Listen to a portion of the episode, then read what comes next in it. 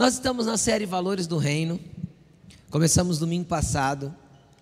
E a semana passada nós falamos um pouco sobre a precificação do valor. Que é isso, pastor?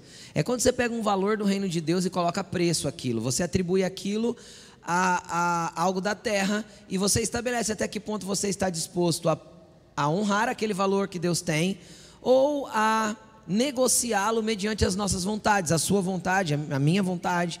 Então, é, quando nós colocamos preço naquilo que tem valor para Deus, é, se torna muito perigoso. Então, se você quer entender um pouquinho dessa mensagem, eu preguei ela domingo passado, está no YouTube já. E hoje nós vamos falar sobre valores para a vida. Nós vamos falar de sete valores nessa noite que são muito importantes para a tua vida cotidiana, para aquilo que você usa no seu dia a dia, para aquilo que você para a tua vida. É, não tem como definir de forma melhor. São valores para a vida. Aquilo que você vai aplicar amanhã cedo na tua casa, hoje ainda, antes de dormir. Então, eu gostaria que você prestasse muita atenção e que o Senhor possa ministrar o seu coração com essa palavra. Eu gostaria que você abrisse a sua Bíblia comigo no livro de Apocalipse, no capítulo 2 e no versículo 1. Apocalipse, capítulo 2, versículo 1 até o 7. Apocalipse 2. Eu meditei muito nesse texto essa semana, muito mesmo. E o Senhor começou a ministrar grandes coisas no meu coração a respeito de valores dentro desse texto. Então eu quero ir compartilhar, eu quero ler ele com você primeiro, depois nós vamos vir, eu quero vir trazendo esses valores embutidos nesse texto, até o momento que você, em todos os passos, para que você entenda como isso é muito aplicável para nós e uma verdade nas nossas vidas. Então eu quero ler com você Apocalipse capítulo 2, versículo 1. Diz assim: Ao anjo da igreja em Éfeso escreve. Deixa eu só abrir um parêntese. Nessas sete cartas que Deus, que Jesus manda para sete igrejas que estão na Ásia, que está dentro do livro de Apocalipse, quando ela diz anjo, tá? Não significa que naquela igreja tinha um ser celestial, eles nos visitam. Porque os anjos do Senhor é dado ordem ao nosso respeito. Mas não, aqui a palavra anjo, tanto no grego quanto no hebraico, que é as duas línguas que a Bíblia foi escrita, significa mensageiro. Então os anjos são mensageiros do Senhor. E quando está falando o anjo da igreja, é aquele que carrega a mensagem para a igreja. Amém? É aquele que está à frente, é assim que é definido. Então vai, ao anjo da igreja que está em Éfeso escreve: essas são as palavras daquele que tem as sete estrelas em sua mão direita e anda entre os sete candelabros. Deixa eu só explicar isso também, porque não faz sentido nenhum para muitos aqui. Se você ler Apocalipse capítulo 1, você vai ver que o apóstolo João, que foi quem recebeu a revelação do Apocalipse, ele, Jesus se apresenta para ele no capítulo 1. Ele, ele, descreve a apresentação de Jesus chegando até ele. Então ele fala que Jesus se apresentou com olhos de fogo, com pés como de latão reluzente, com uma roupa resplandecente. E ele falou, e Jesus falou para ele: Eu sou aquele que anda entre os sete candelabros de ouro e tem na, minha, eu tenho na minha mão as sete estrelas.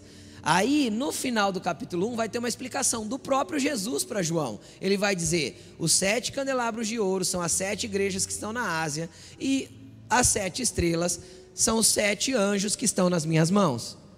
Tá? Então, é como Jesus se apresenta. Aí ele vai dizer: começa o recado de Jesus para esta igreja: conheço as suas obras, o seu trabalho árduo e a sua perseverança Sei que você não pode tolerar homens maus e que pôs a prova aqueles, aqueles que, dizem, que se dizem ser apóstolos, mas não são. E descobriu que eram impostores. Você tem perseverado e suportado sofrimentos por causa do meu nome e não tem desfalecido. Contra você, porém, tenho isto: você abandonou o seu primeiro amor. Lembre-se de onde caiu, arrependa-se, pratique as primeiras obras que praticava no princípio.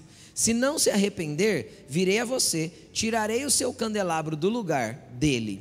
Mas há uma coisa em seu favor: você odeia a prática dos nicolaítas, como eu também as odeio.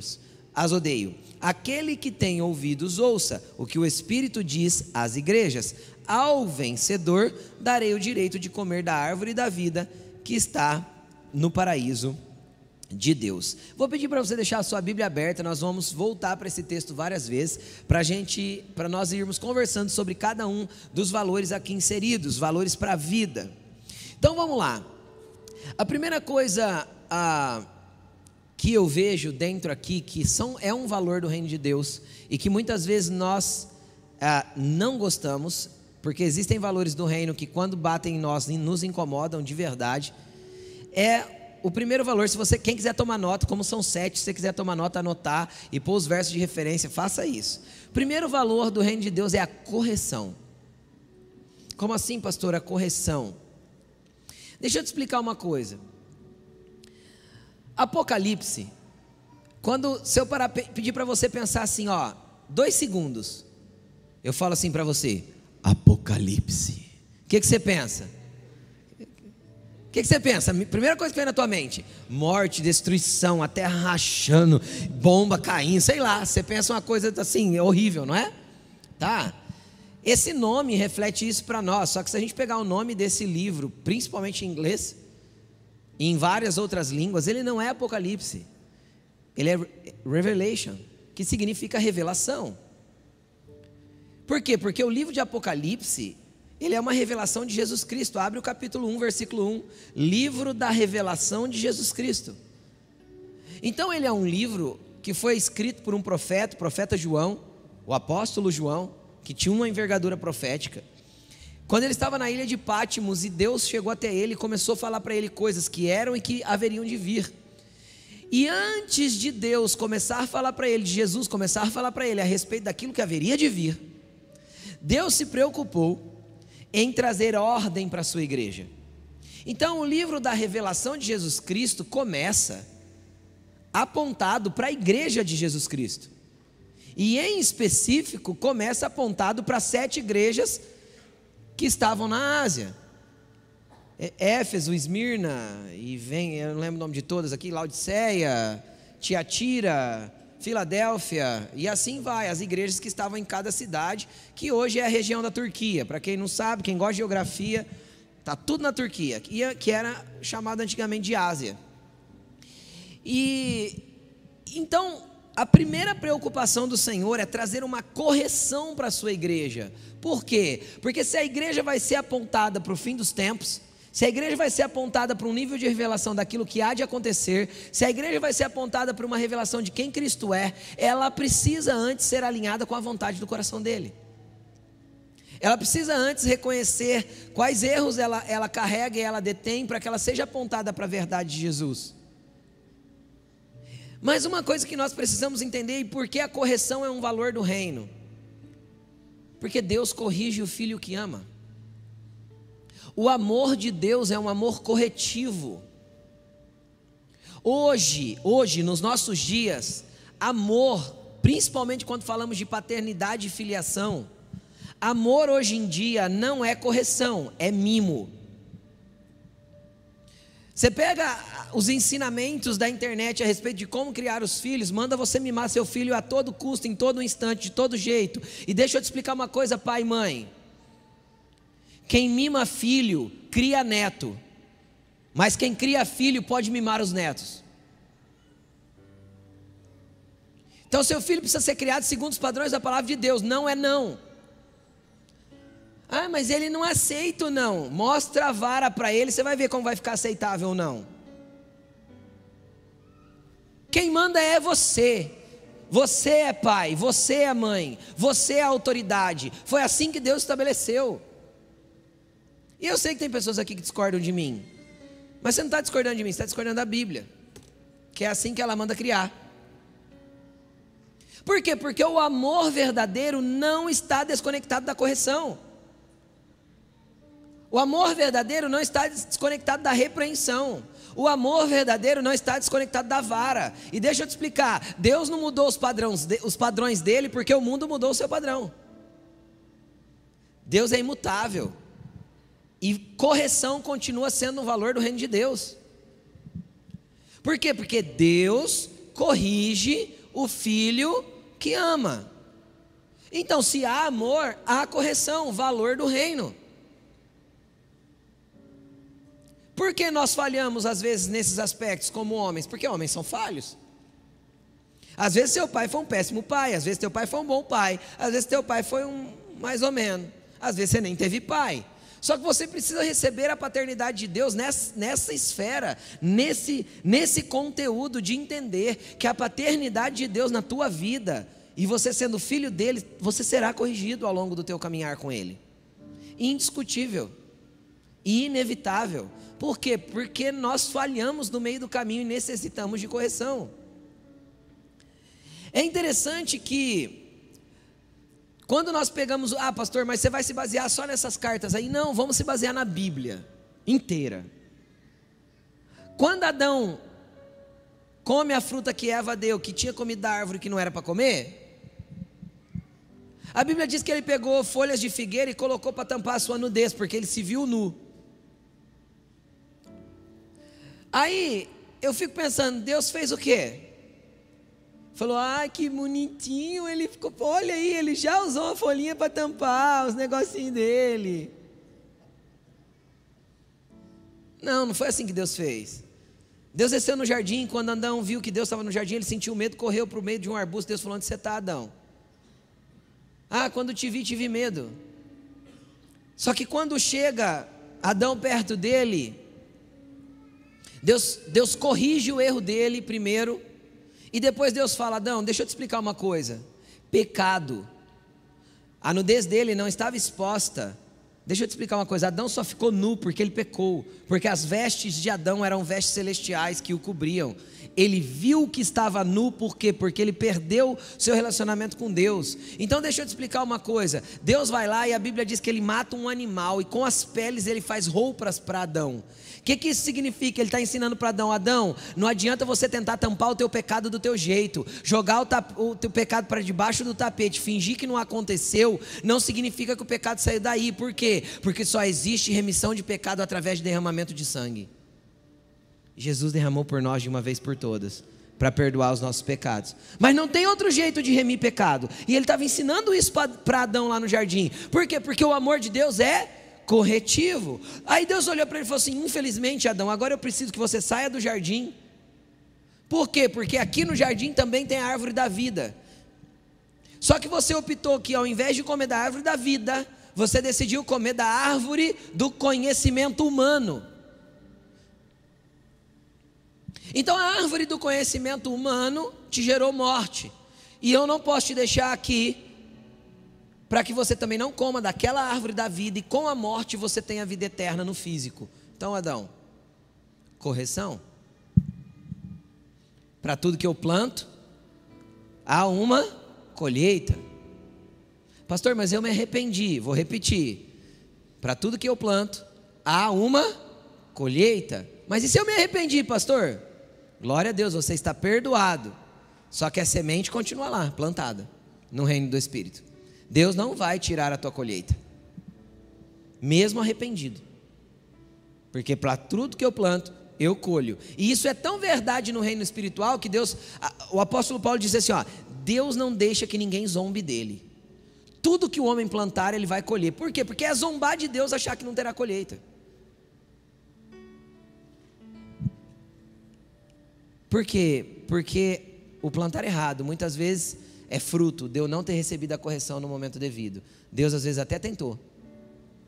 Deus às vezes até me sinalizou. Deus me apontou. Alguém chegou em mim, me deu uma palavra. Alguém me ensinou alguma coisa, mas eu deixei para lá. Fiz de conta que não era e continuei, segui a minha vida e às vezes deu ruim ali na frente. Ele corrigiu Adão, ele corrigiu Abraão. Abraão, Deus chegou nele e deu uma promessa: Abraão, você terá um filho. A esposa dele era estéreo. Abraão ficou todo empolgadão. Passou uns dias, os meses, os anos e nada de filho. Abraão, então, um dia conversando com a Sara, aquela mulher dele que era é, estéreo, Sara deu uma grande ideia. Abraão, eu tenho uma serva, escrava minha, naquele tempo tinha isso. Deita com ela, ela, ela pode ter um filho e gerar um filho, eu cuido desse filho, etc. Abraão foi lá, e fez com a própria força dele um filho do jeito que ele entendeu que devia fazer. Aí Deus chega nele de novo e fala assim: Abraão, você terá um filho. Ele fala assim: Não, Deus, eu já tenho um, ó, já fiz. Demorou para o senhor fazer, ajeitei um jeito. Tô aqui o filho que eu fiz. O que, que Deus fala para ele? Não, Abraão. Eu não vou negociar os meus valores porque você deu um jeitinho com a força do teu braço. Manda esse menino embora junto com a mãe dele, não é dele que vai vir a tua descendência. É do filho que eu vou te dar através de Sara. Aí Sara dá risada. Que ela já era veinha. Bem veinha. No ano seguinte ela está grávida. Sem ter condições mais. Por quê? Porque Deus não vai negociar os seus valores. Porque eu decidi dar um jeito com a minha própria mão. Ele vai me corrigir, vai me colocar na rota de novo e vai alinhar a minha vida. O amor de Deus sempre é corretivo. Ele corrigiu Davi quando Davi pecou com Batseba. Ele corrigiu Pedro. Ó Jesus na terra. Jesus está ali falando com os discípulos e ele fala assim: Quem as pessoas estão dizendo que eu sou? Jesus pergunta, Mateus capítulo 16 está escrito isso. Quem vocês dizem que eu sou? Ah, uns falam que o Senhor é Elias, outros falam que o Senhor é um profeta, outros falam que isso e aquilo. Tava, Jesus estava querendo saber dos boatos, né? Tipo assim, da fofoca, como é que estava rolando. Aí, Jesus olha para os discípulos e fala assim: E vocês, quem vocês falam que eu sou?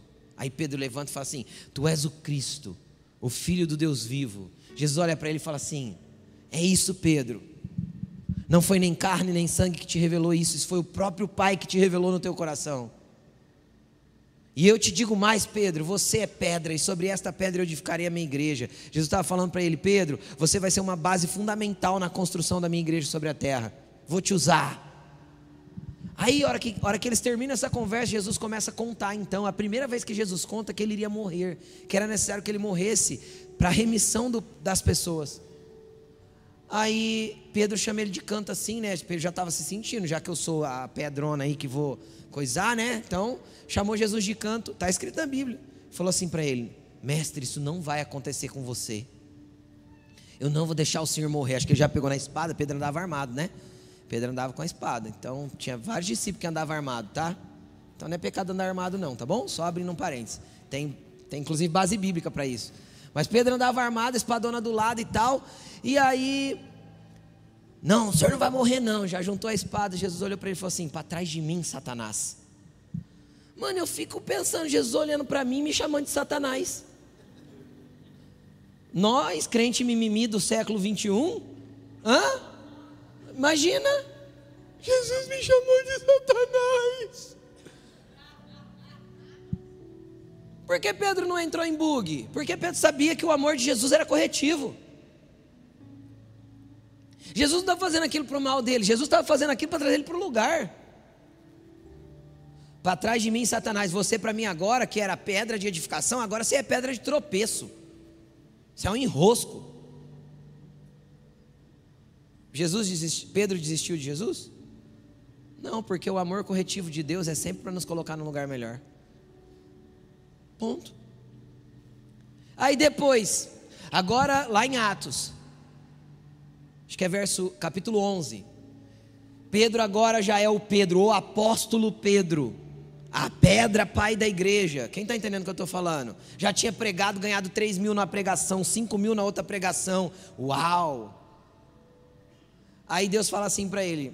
Deus dá uma visão, Jesus dá uma visão para ele, ele vê um monte de animal descendo num lençol, e eram os animais que a religião judaica proibia de comer, né? Aí, e era tudo desses animais aí. Aí Jesus olha para ele e fala assim: Pedro, mata um animal desse e come. Ele fala assim: jamais minha religião não permite, Jesus. Quase isso que ele fala, não é bem assim, mas estou só trazendo para a realidade dos nossos dias. Jamais, nunca entrou nada impuro na minha boca, nem nada desse tipo de coisa tocou os meus lábios. Pedro falando para Jesus. Jesus falou para ele de novo: mata Pedro e come. Não, Jesus, não vou comer, minha religião não permite. Jesus falou assim para ele: Ô Pedro, não torne impuro aquilo que eu já purifiquei.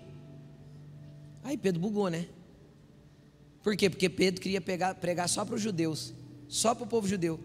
E Jesus queria salvar os gentios que, que Deus tem que fazer com, com Pedro? Alinhar o coração dele e corrigir a rota dele de novo.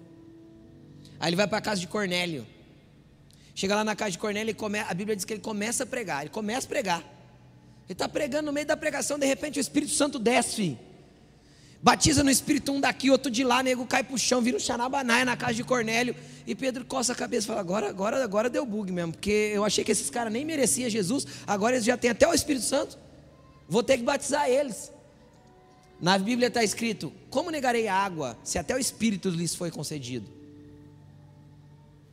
Pedro teve que batizar e engolir que ele não estava pregando, ele não ia pregar mais só para judeu.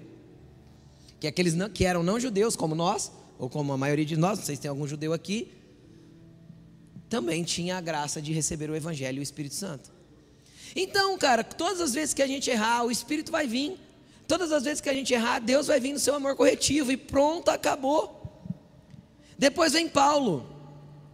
Deus alinha a vida de Paulo, traz ele para o lugar, depois ele se torna um apóstolo. E olha que coisa linda. Se você lê, se você é curioso da Bíblia aí, ó, se você ler o livro de 1 aos Coríntios, você vai ver que é um livro é uma carta, né? Primeiro aos Coríntios é uma carta que Paulo escreve à igreja de Corinto. E você vai perceber que é uma carta inteirinha de correção. Capítulo 2, Paulo fala assim, ó. Ó Corintos, vocês são carnais. Eu achei que eu estava falando para vocês como pessoas espirituais, mas vocês não são. E aí ele começa a explicar por que, que eles são carnais. Cara, imagina o apóstolo da igreja chamando a igreja carnal. Vocês são tudo carnal. É o que Paulo estava fazendo na carta. Ninguém se ofendeu. E como eu sei que eles não se ofenderam? Porque quando eu chego em Apocalipse e eu vejo Jesus precisando corrigir a sua igreja, Corinto não está citado na lista de igrejas que foram corrigidas. Por quê? Porque eles aceitaram a correção de Paulo e alinharam aquela igreja. Quem está entendendo o que eu estou falando? Por quê? Porque o amor de Deus sempre é corretivo. E uma vez que foi corrigido, não há necessidade de nova correção. Nessas sete cartas para sete igrejas não tem Coríntios. Por quê? Porque eles aceitaram a correção do apóstolo Paulo e entraram no eixo e começaram a fazer certo. Tanto que na segunda carta aos Coríntios, Paulo meio que pede desculpa pela dureza das palavras da primeira carta. Ele fala: Sei que fui duro com vocês na carta anterior, mas isso gerou fruto, vocês mudaram. Por quê? Porque o amor de Deus sempre é corretivo. Quem está comigo? Quem está entendendo? Então, agora, deixa eu te explicar uma coisa. Deixa eu ler com você Hebreus capítulo 12, versículo 7. Hebreus capítulo 12, versículo 7.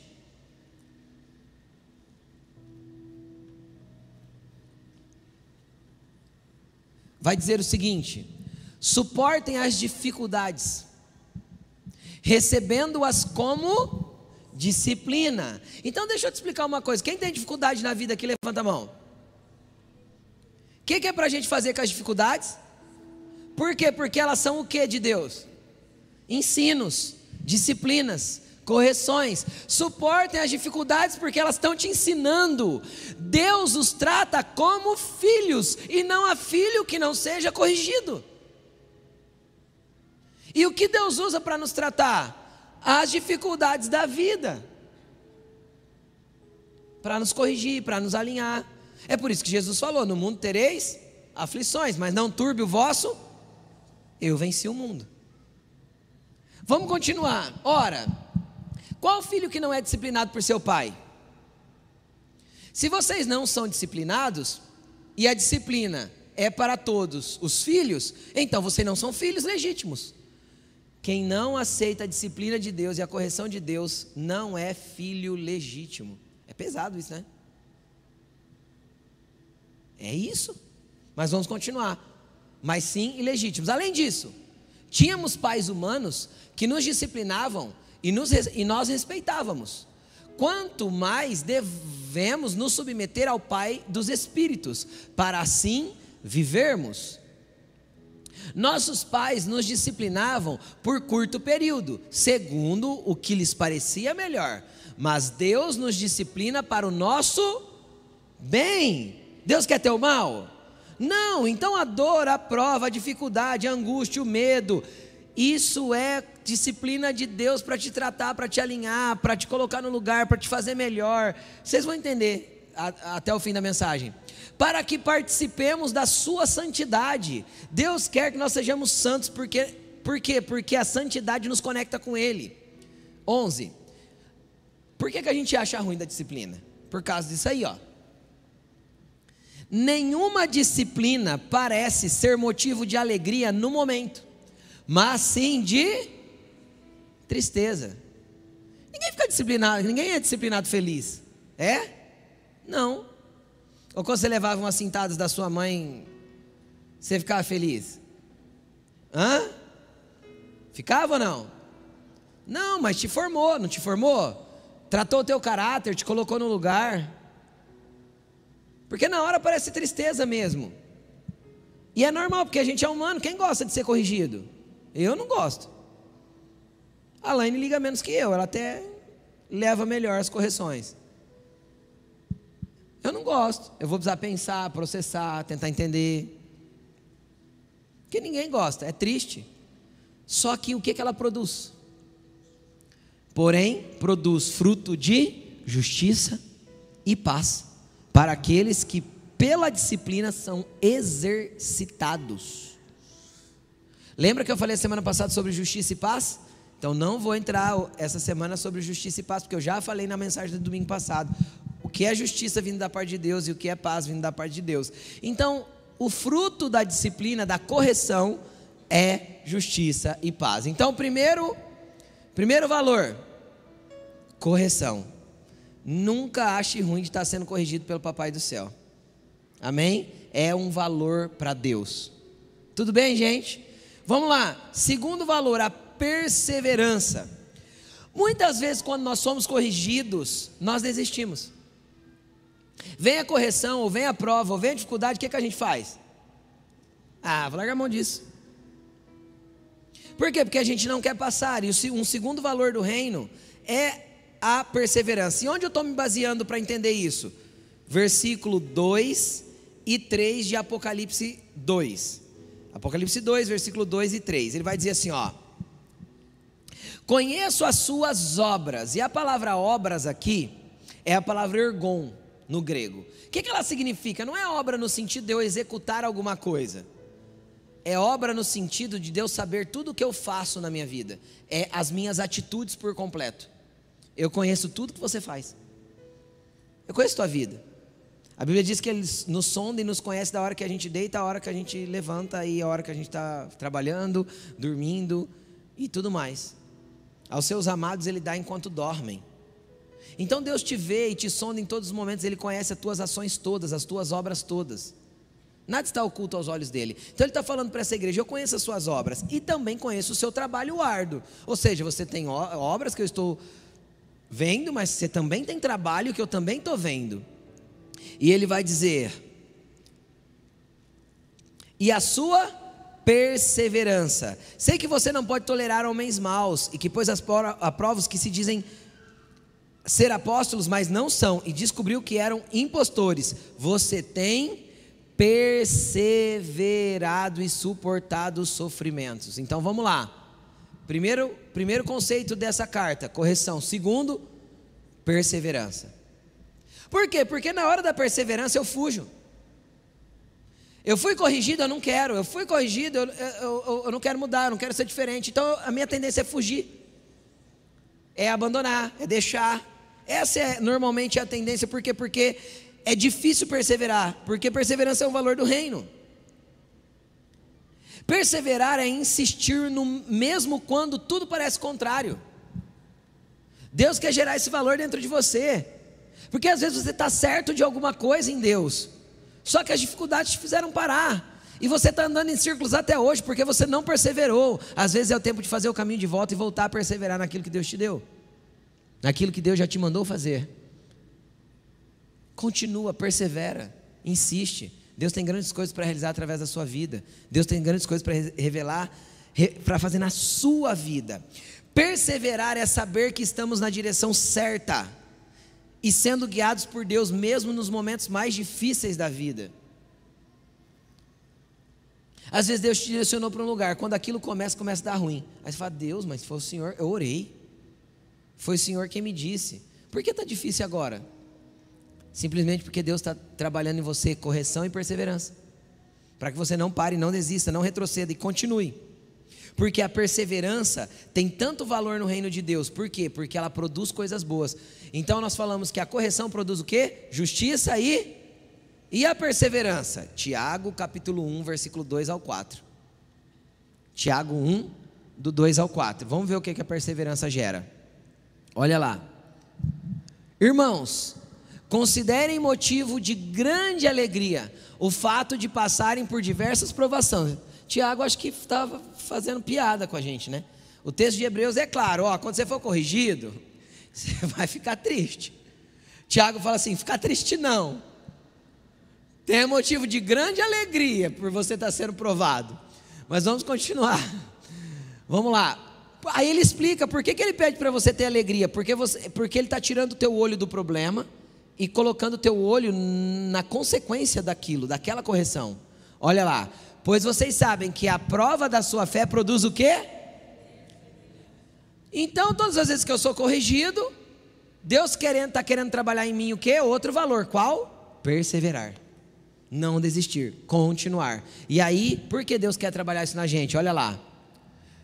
E a perseverança deve ter ação completa com a finalidade, a fim de que vocês sejam maduros e íntegros, sem que falte a vocês coisa alguma. Então, o que, que a perseverança vai trabalhar? Em mim. Por isso que eu falei que são valores para a vida. Porque todo mundo quer ter paz, não quer? Todo mundo quer ser justo, não quer? Todo mundo quer ser maduro, não quer? Íntegro. Então tá. Então a perseverança vai produzir maturidade e integridade para você. Isso é maravilhoso e terrível. Por que é maravilhoso e terrível? Porque na hora que a gente está passando pela correção, querido, a gente quer mais é correr mesmo. Quer ou não quer? Só que tem algo sendo gerado dentro de nós que é maior que nós mesmos. Tem algo sendo gerado dentro de nós que é muito maior que a gente. Vamos lá. Terceiro, então, segundo, primeiro, correção, segundo, perseverança, terceiro, conhecimento. Por que eu estou falando do conhecimento? Onde está esse valor dentro da carta? Lembra que fala assim, ó, você pôs à prova aqueles que se, se diziam apóstolos e provou que eles não eram. Cara, eu só posso pôr à prova alguma coisa que eu tenha conhecimento. Como assim, pastor? Imagina uma parede torta. Como eu provo que ela está torta? Às vezes eu bato o olho e falo, essa parede não está reta não. Como eu provo que ela está torta? Eu vou ter que usar um esquadro, um prumo e um nível. Eu vou ter que para ver que direção que ela está torta e onde ela entortou. Sim ou não? Só que se eu não sei o que é esquadro, o que é prumo e o que é nível, ou se eu não sei usar nenhuma dessas ferramentas, eu estou desabilitado para provar que aquela parede é torta. Tudo que eu posso dizer para o pedreiro vai ser: parece que essa parede está torta. Mas para eu provar que ela está torta, eu tenho que ter habilidade para usar as ferramentas corretas. Senão eu nunca vou provar. Então a igreja de Éfeso, aqui, ela tinha a capacidade de provar que aqueles homens eram falsos apóstolos. Por quê? Porque eles tinham conhecimento suficiente para colocá-los à prova e eles serem comprovadamente apresentados como falsos. Entende? Então, o terceiro valor para Deus é conhecimento, só que o conhecimento se divide em duas áreas. Primeiro, primeiro nível de conhecimento que nós temos que ter é do Senhor. É conhecer a Deus e prosseguir em conhecê-lo. O apóstolo Pedro vai dizer em uma das suas cartas: crescei na graça e no conhecimento. Imagina que graça tem a ver com teu relacionamento com Jesus, que é o caminho que foi aberto para você se relacionar e chegar até o Pai. Quem está entendendo o que eu estou falando? E a outra perna é o conhecimento das Escrituras. Se você cresce mais, na uma, mais em uma do que na outra, que jeito você anda? Igual eu estou andando. Manco, bem mais, né? Dependendo tanto que uma cresce perto da outra. Então, uma é conhecimento no relacionamento, na graça, o outro é conhecimento nas escrituras. Se eu cresço só em uma delas, é um problema. Por quê? Porque a pessoa que só se relaciona com Jesus, ela ouve coisa de Jesus, não sabe discernir. Ela ela é, tem apontamento de Jesus, não sabe para que lado vai. Por quê? Porque ela é muito espiritualizada, mas tem pouco embasamento para conduzir a sua vida. E se ela vai para o outro extremo de conhecimento, só da letra, só das escrituras, ela vai se tornar um cético religioso que nunca vai entender as movimentações do Espírito, daquilo que Jesus quer falar para você, no teu coração, lá dentro do teu quarto, na tua oração. Então é necessário que você cresça nos dois níveis de conhecimento. E eu quero citar dois versículos de Oséias para te mostrar isso. Primeiro Oséias 6:3. Conhecimento do Senhor. Olha lá. Conheçamos e esforcemos-nos por conhecê-lo. Em outras traduções vai estar escrito: sigamos e prossigamos em conhecer o Senhor. Tão certo como nasce o sol, ele aparecerá, virá para nós como chuvas de inverno, como as chuvas de primavera que regam a terra. O que, que ele está falando? Cara, prossiga, esforce-se em conhecer a Deus, num relacionamento com Ele. Pastor, como faz isso? Faz um voto com Deus, de uma verdade do teu coração, que amanhã você vai acordar 15 minutos mais cedo, no mínimo, 20, meia hora e você vai tirar um tempo para falar com Jesus antes da tua vida acontecer amanhã. Que você vai se esforçar em ter um relacionamento com Ele, isso é muitíssimo importante. Jesus quer se apresentar a você assim como a certeza de que o sol nasce amanhã. Você entendeu? É a certeza que Ele vai se relacionar com você. Só que você precisa buscar, se esforçar para ter esse relacionamento com Ele. Senão, nós vamos ficar sempre eh, tendo relacionamento com Jesus meramente num ambiente criado pela igreja no domingo à noite. Não é assim que Jesus te quer como cristão. Não é assim que Jesus te quer como filho. Então é 20 minutinhos, meia horinha antes do compromisso, sabe assim? Então, ah, pastor, para o meu compromisso eu levanto uma hora antes, então coloque uma hora e meia, uma hora e vinte. Gaste no mínimo uns 20 minutos com Deus orando, falando do teu coração, expondo para Ele teu dia, falando sua, dos seus medos, das suas dores, dos teus temores, das suas verdades, das suas mentiras. Gaste tempo sendo sincero com Jesus, esforce-se em conhecê-lo. Inevitavelmente Ele vai se apresentar para você. Inevitavelmente. Você vai passar a conhecê-lo, assim como a chuva de primavera chega. Assim será a vinda dele para a tua vida. Não tem como segurar. Quem está entendendo o que eu estou falando? É assim que vai acontecer. E a outra? A outra é o que está escrito ainda em Oséias 4, 6. Oséias 4, 6. Olha lá que ele diz. Oséias 4, 6. Meu povo foi destruído por falta de conhecimento. E aqui não é o conhecimento que ele está falando dois capítulos depois. O conhecimento do Senhor. Aqui é o conhecimento da lei, da, das escritas. Olha o que ele diz, ó. Uma vez que vocês rejeitaram o conhecimento, eu também os rejeito como meus sacerdotes. Uma vez que vocês ignoraram a lei é, do seu Deus, eu também ignorarei seus filhos. Cara, deixa eu te explicar uma coisa. O Senhor não quer que você ignore as Escrituras. A Bíblia está aí, é só ler. Ai, pastor, eu não gosto de ler. Você vai entrar no seu Play Store, no seu App Store, você vai escrever lá assim, ó, Bíblia Sagrada, ou você vai escrever YouVersion, ou você vai escrever The Bible. Qualquer um desses vai aparecer esse aplicativo que eu estou falando.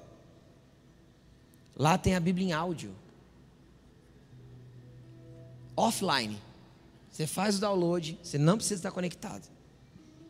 Então não há sentido de nós não lermos a Bíblia na, na geração que a gente está.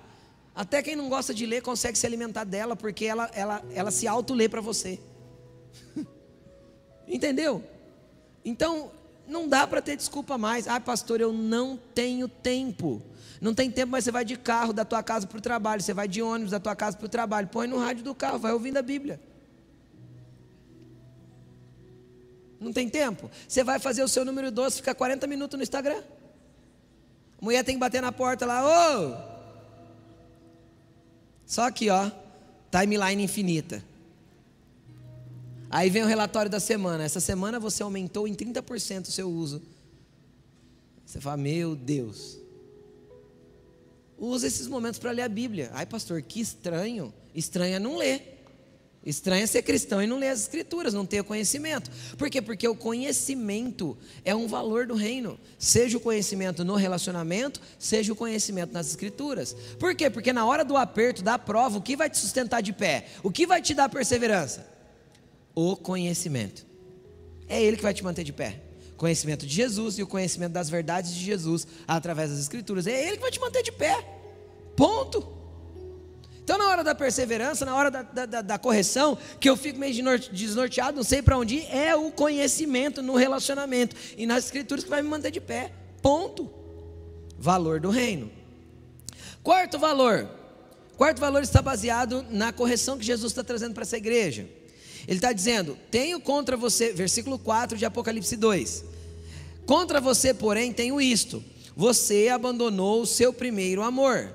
Lembre-se de onde você caiu, arrepende-se e pratique as obras que você praticava no princípio. As obras, tem as atitudes que você tinha no início. Conjunto de atitudes é essa palavra obras. Então ele está falando assim: ó, você abandonou o seu primeiro amor. O que, que, é primeiro amor? Primeiro amor, é, se você pegar a palavra primeiro, vai falar assim: ó, em uma lista de coisas, aquilo que está em primeiro. Em uma sequência, aquilo que vem em primeiro lugar. Então tem a ver com primazia com Cristo em primeiro lugar na sua vida. Então, quarto valor, Cristo em primeiro lugar. É um valor do reino de Deus. Cristo tem que ser o primeiro na sua vida em todo e qualquer momento. Então, por isso que eu falei para você assim: ó, acorda meia hora antes, põe Cristo em primeiro. Tua vida nunca mais será a mesma. Tua vida nunca mais será igual se você colocar Jesus em primeiro lugar. Nunca mais. Por quê? Porque é impossível se relacionar com Jesus e buscar conhecê-lo e não ser transformado. Amém? E aí, pastor, e, e, e o que, que é primazia? Eu fui no Google, dei um Google lá no dicionário, significado de primazia, só para ver uma, uma definição do dicionário. Dicionário. Primazia, aquilo que tem excelência de preferência. Olha.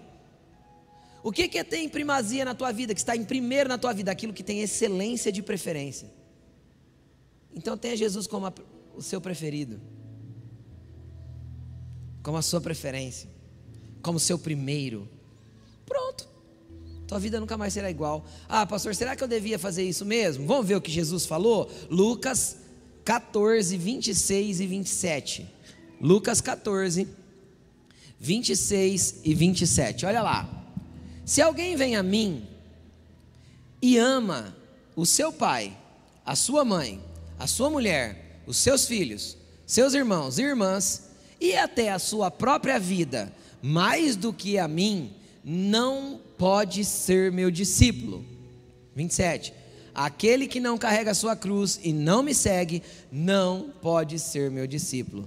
Cara, olha o que Jesus falou para todo mundo que estava ouvindo ele e para nós, obviamente, porque Lucas deixou registrado. Aquele que diz que me ama, mas ama mais a sua esposa, ama mais o seu filho, ama mais seus irmãos, ama mais a sua própria vida, não pode ser meu discípulo. Então olha para a pessoa que está do teu lado e fala assim: abandone os seus amores. Fala para ele. Porque Cristo é primazia para você. Cristo em primeiro lugar. Não tem jeito. Não tem problema você amar sua esposa, deve como Cristo amou a igreja, deve amar e muito. Não tem problema você amar seu marido, deve. Obviamente você vai amar seus filhos. Indiscutível. Só que Cristo tem que vir antes. Ele tem que ser primazia na tua vida. Então tem amores que a gente vai ter que abandonar para que Cristo tenha o lugar dele certo no nosso coração. Senão, gente, não é primazia, não é lugar de excelência, não é primeiro lugar. Essa era a denúncia contra esta igreja. Quinto ponto. Jesus, depois que apresenta a denúncia para eles, fala assim: arrependa-se, pratica as obras que você praticava no princípio. Se não se arrepender, eu virei até você e tirarei o seu candelabro do lugar. Ou seja, eu vou mover alguma coisa na igreja. Vou mexer o candelabro. Agora, olha que interessante: o que é arrependimento? É mais um valor. Então, correção. Depois, perseverança, conhecimento. Cristo em primeiro lugar e arrependimento. Por que arrependimento é um valor do reino, pastor? Porque sem arrependimento não há perdão de pecado. E sem perdão de pecado não há relacionamento com Jesus. Então eu não o conheço. Enquanto a Bíblia diz assim, ó, que separa você do seu Deus é o pecado. Então o arrependimento é a base do reino de Deus, é a base de entrada, é a porta de entrada o arrependimento. Tanto que João Batista chegou pregando como? Arrependei-vos, está próximo o reino de Deus. Jesus, arrependam-se porque vos é chegado o reino de Deus. E os discípulos, arrependam-se e convertam, sejam batizados e recebam a graça de Deus. Então o arrependimento é base, é valor. Todas as vezes que eu pecar, eu tenho que me arrepender para eu poder estar no reino, ou seja, para que todos esses valores continuem a ser parte da minha vida. Pastor, de quanto em quanto tempo eu tenho que me arrepender? Sempre que você errar. Percebeu que errou? Arrependa-se. Agora, a base principal do arrependimento não são as palavras. Preste atenção no que eu vou falar. A base principal do arrependimento não são as palavras de arrependimento. A base principal do arrependimento é a mudança. Então eu sei que uma pessoa está arrependida quando dali para frente ela passa a fazer diferente. Então falar que está arrependido muitas vezes não é a solução. Dependendo do nível de conserto que tem que fazer, fale, vai sarar a pessoa. Só que a verdade do arrependimento vem quando a minha atitude mudou. Qualquer arrependimento falado da boca para fora que não gera uma atitude diferente, vai permanecer sendo, não sendo arrependimento. Me arrependi hoje, amanhã faço a mesma coisa? Aí me arrependi amanhã, depois de amanhã faço a mesma coisa? Quem entende o que eu estou falando? Então isso é gradativo, é contínuo, e todas as vezes que você ver que errou, arrependa-se. E segue, e continua.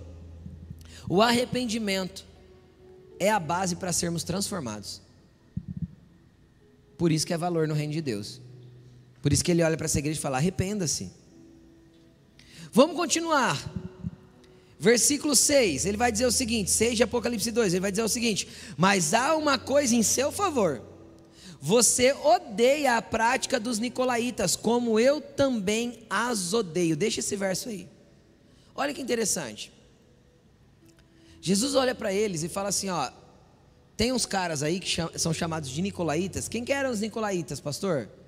Se você quiser dar um Google depois, você pesquisa. Existem algumas divergências históricas com relação aos nicolaítas. Mas eu vou dar algumas coisas que, que eu já pesquisei anteriormente, pesquisei agora de novo só para relembrar a respeito dos nicolaítas. Uma coisa é certa, em uma outra carta dessa às igrejas, os nicolaítas são chamados de idólatras. Então, uma coisa é certa, eles eram idólatras. O que é ídolo, pastor? Ídolo é tudo aquilo que eu construo no meu coração que toma a primazia de Jesus. Pegou? Tudo aquilo que entra, teu filho pode ser um ídolo, tua esposa pode ser um ídolo, desde que ela substitui o lugar de Jesus, teu dinheiro pode ser um ídolo. Entende? Então, tudo aquilo que substitui o lugar de Jesus, sua sexualidade pode ser um ídolo se ela tem mais valor para você do que os valores do reino, se aquilo que você acredita da tua sexualidade é mais valioso para você do que os valores do reino de Deus, então aquilo se torna um ídolo para você. E aí alguns relatos históricos vão dizer que os nicolaítas também praticavam imoralidade sexual. Eles tinham práticas de libertinagem. Então o que, que Jesus falou para essa igreja? Olha, Jesus disse assim: Olha, eu odeio os nicolaítas tanto quanto você odeia. É isso que está escrito? Sim ou não? Não. Eu odeio as práticas dos nicolaítas. Assim é ao contrário, né? Você odeia as práticas dos nicolaítas, assim como eu as odeio, não os odeio. Está falando do que? Das pessoas? Das práticas. Deixa eu te explicar uma coisa. Jesus odeia a prática do pecado, mas ele não te odeia. Jesus odeia o pecado que está em você, mas ele não odeia você, ele te ama. Então nós temos que aprender a separar que a prática das pessoas muitas vezes não definem quem elas são, porque o que está definindo no reino do Espírito a respeito delas é o que Jesus vai dizer. Então nós temos que aprender a, a mesmo que a prática das pessoas seja ruim, não cancelar pessoas no nosso coração. Porque às vezes ela está praticando errado simplesmente por falta de conhecimento, por não ter conhecido a Cristo, por não entender arrependimento, por não ter base nenhuma no Evangelho, por não ter fundamento, por não ter valor algum. Os valores dela foi o mundo que criou, foi o mundo que colocou dentro dela. Como uma pessoa dessa pode andar certa? É óbvio que ela vai errar. E normalmente quando as pessoas erram, principalmente quando é com a gente, a gente cancela. Se eu acho que uma prática dela é reprovável, eu já falo assim: ah, eu não, isso aí não serve não. Obviamente, eu preciso saber em que esfera de obstinação a pessoa está. Se eu tenho uma pessoa que eu já insisti com ela uma vez, insisti duas, expliquei para ela, ela entendeu, se arrependeu, voltou a fazer, e eu explico de novo, e eu vou a segunda milha, eu vou a terceira milha, e a pessoa não quer entender, então o coração se obstinou. Quem está entendendo o que eu estou falando? Então tem coisa que não adianta insistir, deixa. Deixa o tratamento do papai cuidar dela. Quem está entendendo o que eu estou falando? Mas enquanto não, enquanto eu tenho milhas para caminhar, enquanto eu tenho capas para dar, enquanto eu tenho outras faces para oferecer, ofereça. Jesus não odiava os nicolaítas.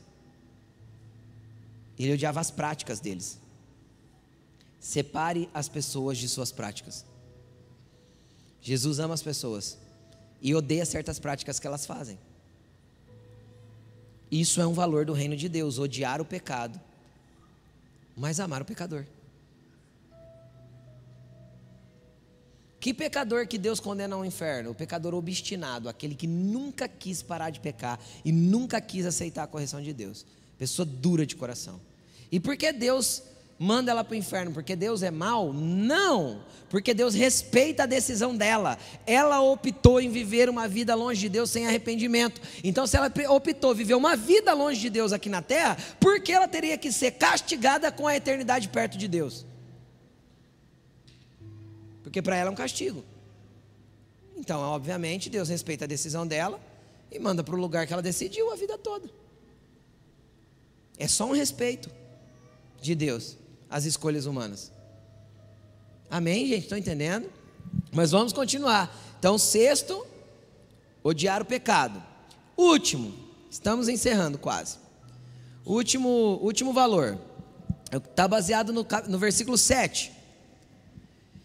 Que vai dizer o seguinte: aqueles que têm ouvidos, ouça o que o Espírito diz às igrejas. Ao vencedor darei o direito de comer da árvore da vida que está no paraíso de Deus. Se você pegar as sete cartas, a Éfeso é a primeira, se você ler as sete cartas, você vai ver que todas terminam do mesmo jeito. Na verdade, é muito lindo como Jesus conduz a coisa. Você vai ler as sete cartas, você vai perceber um padrão. Primeiro ele elogia, depois ele aponta o problema, depois ele diz que tem uma recompensa se você corrigir o problema. É maravilhoso. Se você praticar os valores do reino e corrigir o problema tem recompensa. E é interessante que todas as vezes ele fala assim, ó, ao vencedor. Em outras traduções mais antigas vai estar assim: aquele que perseverar até o fim. Eu gosto muito dessa tradução. Aquele que perseverar até o fim receberá. E ele fala. Agora, por que eu estou falando isso?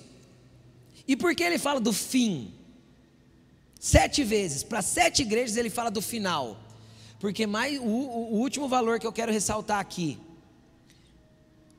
Deus valoriza os fechamentos dos ciclos da nossa vida. Não importa, não é que não importa, seria ruim eu falar que não importa. Eu poderia dizer assim: não é tão importante o começo quanto é o fim das coisas. Por quê? Porque no começo é natural que seja bom, porque eu estou empolgado, porque está legal, porque é algo novo, porque eu quero ver aquilo crescer, quero construir, quero desenvolver. Todo início é legal. Você está numa empresa, você está empolgadão. Você não sabe dos problemas, você não sabe dos atrasos de salário, você não sabe das horas extras que eles não vão te pagar, você não sabe da. da não é? Então você está empolgado. E aí você começa bem. Só que o que Deus valoriza mais, o valor de Deus, para Deus não é como você começa, é como você finaliza cada ciclo. E isso em todo ciclo da tua vida. Deus é um Deus de ciclos. Pastor, como você sabe que Deus é um Deus de ciclos? Ele fez um ciclo de primavera, verão, outono e inverno. Sim ou não? Ele fez a terra girar ao redor do sol e tem um ciclo certo para isso. Ele fez a terra girar em volta de si mesmo para girar os dias. E tem ciclo para isso. O calendário bíblico ou o calendário de Deus não é o calendário gregoriano solar que a gente usa, é o calendário lunar de 28 dias. Por quê? Porque são quatro ciclos exatos de sete. Se uma mulher é regulada no seu ciclo, ela, ela tem a sua menstruação de 28 em 28 dias. Por quê? Porque Deus é Deus de ciclos. Ele falou: trabalhe seis dias, no sétimo você descansa. Ciclo. E os ciclos de Deus são sempre com sete. Por quê? Porque Deus é um Deus de ciclos. Então, por que, que eu estou te falando isso? Porque Deus se importa muito como você fecha cada ciclo. Aquele que perseverar até o fim, ao vencedor. Agora eu quero chamar a atenção para a palavra traduzida nessa, né, é, nessa tradução, ao vencedor. Sabe o que é interessante? Vencedor para Deus não é quem chega primeiro. Por quê? Porque no reino de Deus não há competição. O reino de Deus é um reino de cooperação. Quem inventou competição foi os homens. O reino de Deus é um reino de cooperação. Então, para Deus não importa, o vencedor não é quem chega primeiro. Para Deus, o vencedor é quem chega até o fim. É quem fecha ciclos. Você entendeu? O reino de Deus é um reino de cooperação, não é um reino de competição. Por isso, o importante para Deus não é como você chega lá, é se você chega lá. É se você fecha o ciclo se você faz do jeito certo, se você conclui a carreira. Por que Paulo falou que ele estava pronto para morrer? Teve um dia que Paulo expressou isso numa carta. Estou pronto para ser derramado diante de Deus como uma oferta de bebida. Morte, está falando da morte dele. Por quê? Ele cita antes: combati o bom combate, cumpri a carreira, guardei a fé. Ou seja, finalizei, fechei o ciclo. Estou pronto, Jesus. Pode, pode matar eu. Quero ir para a glória. Você quer entender mais um? Como que Jesus fecha o ciclo dele? Vai para o Getsemane orar. E na oração ele fala o que? Pai, concluí a obra que me destes a fazer. Fechou o ciclo. O que que faltava? Só a crucificação. Agora, Pai, me glorifica com a glória que eu tinha contigo antes da fundação do mundo. Jesus, eu, Pai, eu cumpri aqui. Agora o Senhor pode me glorificar de novo. O que, que era a glorificação de Jesus? A morte e a ressurreição. Jesus estava falando para o pai: chegou o momento, pai, eu sei que eu vou morrer. Por quê? Porque havia fechado o ciclo. Então, eu vejo Davi. Davi falhou no meio do caminho? Sim. Só que como Davi terminou? Bem, humilde, entendendo o que Deus tinha, preparando um rei para ficar no lugar dele, fechou o ciclo completo. Davi foi honrado. Deus falou: desse cara eu vou levantar o Messias. Aí vem Salomão. Salomão começa bem: sabedoria, riqueza, relacionamento com Deus, um monte de templo maravilhoso, sacerdote. Os, a Bíblia diz que os sacerdotes não puderam nem ficar de pé, tamanha era a glória que estava no templo no dia na, da consagração. Uau, que início! Vai ver o fim de Salomão. Que, que acontece com a geração posterior? No primeiro ano do reinado do filho dele, pronto, já virou a meleca, uma bagunça. Por quê? Porque fechou mal, terminou mal. Então, Deus valoriza o fechamento dos ciclos. Então olha para a pessoa que está ao lado e fala assim: ó, fecha os ciclos no padrão de Deus. Porque feliz é aquele que persevera até o fim. O fim é o que Deus vai valorizar. Então eu te apresentei esses sete valores. Tem mais, essa série vai continuar, tem mais valores. Mas hoje eu quis trazer a partir desse texto, que é um texto que eu meditei a semana inteira e muitas vezes nesse texto. Falou demais comigo todos esses valores apresentados aqui. E eu quis trazê-los para você. Gostaria de convidar você a se colocar de pé. Pastor, como que eu vou orar agora? O senhor falou tanta coisa. Você vai orar falando para o Senhor. Coloque-se de pé para você orar. Você vai orar falando para o Senhor: Senhor, se eu tenho que ser corrigido, me corrija.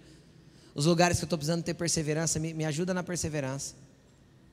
Senhor, os lugares que eu estou precisando ter mais maturidade, ter mais integridade, os lugares que eu estou precisando de conhecimento, Jesus, me dá força para buscar o conhecimento do Senhor. Nos momentos de oração, nos momentos de leitura, me dá força para continuar te conhecendo e seguindo em te conhecer. Então, que o Senhor possa mexer nisso com você, que esses valores possam crescer em você. Fala para ele, Senhor, me ensina a pôr como prioridade, você como prioridade na minha vida. Eu quero que o Senhor seja a primeira, a primazia, meu primeiro amor. Vai falando isso para Jesus. Ele precisa estar em primeiro lugar no teu coração. Arrependa-se de alguma coisa que você está fazendo que você sabe que não condiz com os valores de Deus. Eu não vou chamar ninguém para frente hoje. Por quê? Porque uma oração para todos nós, são valores para a vida. Todos nós falhamos em algumas, alguns desses valores, todos nós. E acho que a todos nós cabe arrependimento, cabe voltar atrás, cabe falar: Jesus, me ajuda. A todos nós cabe falar: Jesus, eu estou aqui, minha vida está uma bagunça, mas a partir de hoje eu quero entrar e começar a construir valores assim para o Senhor, junto com o Senhor na minha vida. Então comece a falar com Ele, comece a buscá-lo. Louvor vai estar entoando uma canção, mas eu quero que você vá fazendo a sua oração, olhando para dentro do teu coração, olhando para a estrutura de vida que você tem e colocando diante de Deus tudo aquilo que precisa ser realinhado, reapontado, reorganizado. Vai falando com Jesus que ele não perca essa oportunidade. Não perca essa oportunidade. Jesus está aqui. Ele está aqui para nos ouvir, ele está aqui para te entender, entender o teu coração. Vai falando com ele. Aleluia. Que esses valores possam se estabelecer na sua vida. Você possa levar isso como como princípio, sabe? Anota esses sete pontos assim, e, tipo, leia todo dia para que isso vá sendo construído em você, para que você possa orar por essas coisas, colocar dentro do teu coração e deixar isso crescer cada dia mais e mais. Em nome de Jesus. Em nome de Jesus. Glória a Deus.